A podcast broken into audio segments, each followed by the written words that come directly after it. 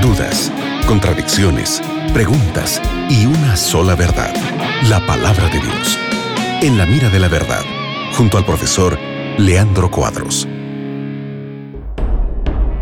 Una vez más estamos juntos aquí en el programa En la Mira la Verdad para responder tus preguntas. Gracias a toda la gente que nos ha enviado sus preguntas aquí a la Radio Nuevo Tiempo. Y que estoy junto al profe Leandro Cuadros, que es quien va a responder las preguntas de hoy. ¿Cómo estás, Leandro? Qué bueno, Nelson, que estamos juntos para estudiarmos la Biblia con nuestros amigos de la Radio Nuevo Tiempo.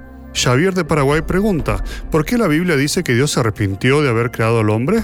Él no sabía que los seres humanos íbamos a pecar. Es muy común esa pregunta, Leandro. ¿Cómo respondemos? Realmente, en Génesis 6, 6, Nelson, la Biblia eh, dice que Dios se arrepintió de crear al ser humano.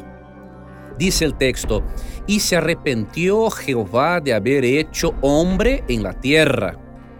Y dolió, y le dolió en su corazón.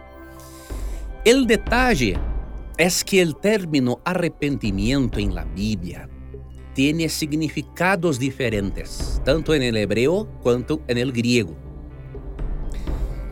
Y más específicamente en Génesis 6, 6, la nueva versión de la King James, la King James atualizada, los traductores compreenderam mejor el sentido del término arrepentimiento en este texto.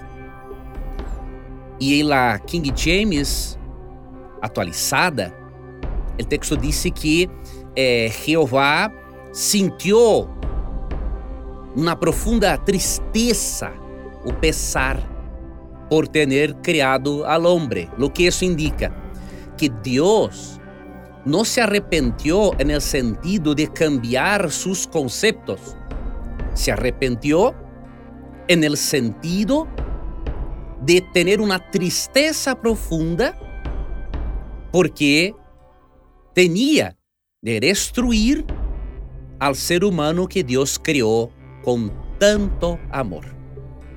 Entonces, en el hebreo y en tal contexto, el término arrepentimiento no tiene el mismo significado que el arrepentimiento humano.